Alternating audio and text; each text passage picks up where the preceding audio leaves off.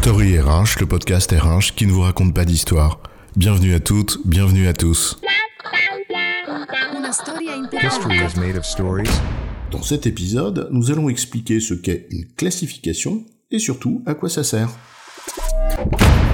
Salut chef, moi je suis cadre B23 échelon 17. Et toi? C'est quoi ton grade? T'es dans quelle classe? Dans quelle classe? Ça fait longtemps que je suis plus à l'école moi.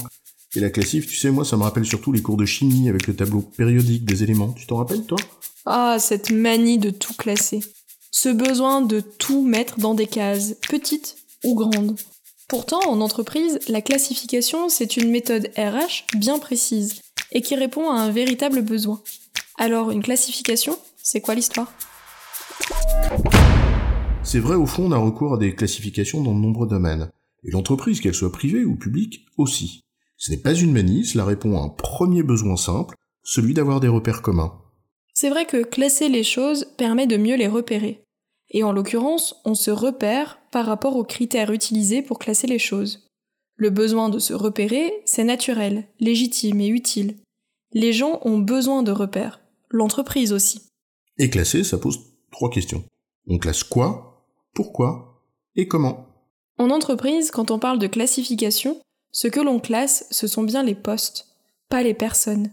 Les critères qui font qu'un poste appartient à telle ou telle classe sont bien des critères qui relèvent de caractéristiques du poste. Pas de la personne qui l'occupe, pas son titulaire.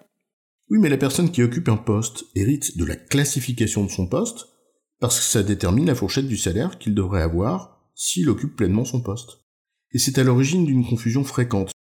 Mais une classification, c'est bien une classification des postes pas des personnes. Alors la question qui se pose maintenant, c'est donc de savoir sur quels critères on classe les postes. Et surtout, pourquoi on fait ça, non? Si on classe les postes, c'est en effet qu'il y a bien une raison. En l'occurrence, il y en a deux.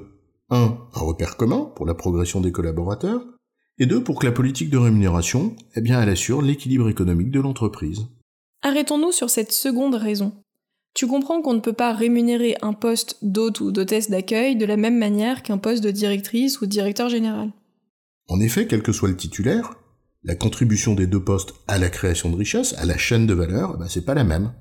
Et si tu prends le titulaire actuel du poste de président, et que tu lui demandes d'exercer le poste de manutentionnaire, en fait, il ne contribuera à la création de valeur de l'entreprise qu'à la hauteur du poste qu'il occupe manutentionnaire en l'occurrence. C'est la responsabilité qui découle de son poste, le résultat que l'on en attend dans la durée, et qui matérialise bien la contribution du poste à une chaîne de valeur. Tiens d'ailleurs, quand tu prends une description de poste, on parle bien de responsabilité principale ou de responsabilité permanente. Bah, c'est de ça dont il s'agit au fond. Et c'est un critère qui permet d'apprécier en quelque sorte son poids dans cette chaîne de valeur. En gros, à quoi le poste contribue et à quelle intensité? Ou en d'autres termes, quel est l'impact du poste sur quel résultat?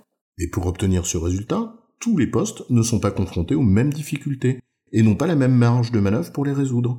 Un poste de chercheur, par exemple, a peut-être un faible impact à court terme sur le résultat, mais il est face à une complexité de problèmes à résoudre qui est très importante et il a beaucoup de marge de manœuvre intellectuelle pour les résoudre. Au fond, ce qu'on décrit de façon grossière là, ce sont les principes généraux d'une méthode d'évaluation de poste, comme la méthode est par exemple. Ces méthodes critériales permettent schématiquement d'apprécier l'importance d'un poste pour l'entreprise, et ce, quel que soit le titulaire qui l'occupe. Et selon cette importance, on comprend bien que la ressource financière qu'on peut y allouer, bah, c'est pas la même. C'est l'équilibre de l'équation dont on parlait au début, et c'est la raison pour laquelle il y a un lien entre la classification et la rémunération. D'ailleurs, à une époque, ce poids du poste déterminait le salaire cible de façon quasi métrique. Sauf que cela ne prend pas en compte le fait que le poste, bah, c'est déjà un agrégat. C'est d'ailleurs pour ça qu'on parle de fonction repère. Mais dans une même fonction repère, tous les postes n'ont pas rigoureusement la même responsabilité au millimètre près. Alors on les met dans des classes, c'est pour ça que les rémunérations cibles sont des fourchettes, pour tenir compte de cette variété de situations qu'on donne des marges de manœuvre pour mieux les apprécier. Mais le principe général reste bien que tous les postes dont le niveau de responsabilité est comparable devraient être rémunérés entre temps et temps. C'est ce qui préserve l'équité interne et l'équilibre économique de l'ensemble. Alors aux trois questions qu'on posait. 1. Une classification de quoi? Eh bien des postes. 2. Une classification pourquoi Eh bien pour avoir un repère commun pour les carrières et pour assurer l'équité en préservant l'équilibre économique de l'entreprise. Et 3. Une classification comment à l'aide d'une méthode permettant d'évaluer l'importance des responsabilités de chaque poste. En résumé, une classification, c'est une méthode choisie par une entreprise pour organiser les postes en fonction du poids de leurs responsabilités indépendamment des personnes qui les occupent. Elle repose le plus généralement sur une méthode d'évaluation de postes et permet de donner un cadre à une politique de rémunération fixe en préservant l'équation économique de l'entreprise et un repère commun pour la gestion des carrières. J'ai bon, chef? Oui, tu as bon, mais on va pas en faire toute une histoire. Story RH, le podcast RH qui ne vous raconte pas d'histoire. Retrouvez tous les épisodes sur storyrh.fr.